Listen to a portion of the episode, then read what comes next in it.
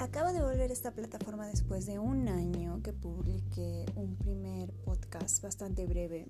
Por cierto, me he aburrido de mí misma, pero eh, tenía ganas de hablar y voy a hablar muchísimo, así nadie me escuche.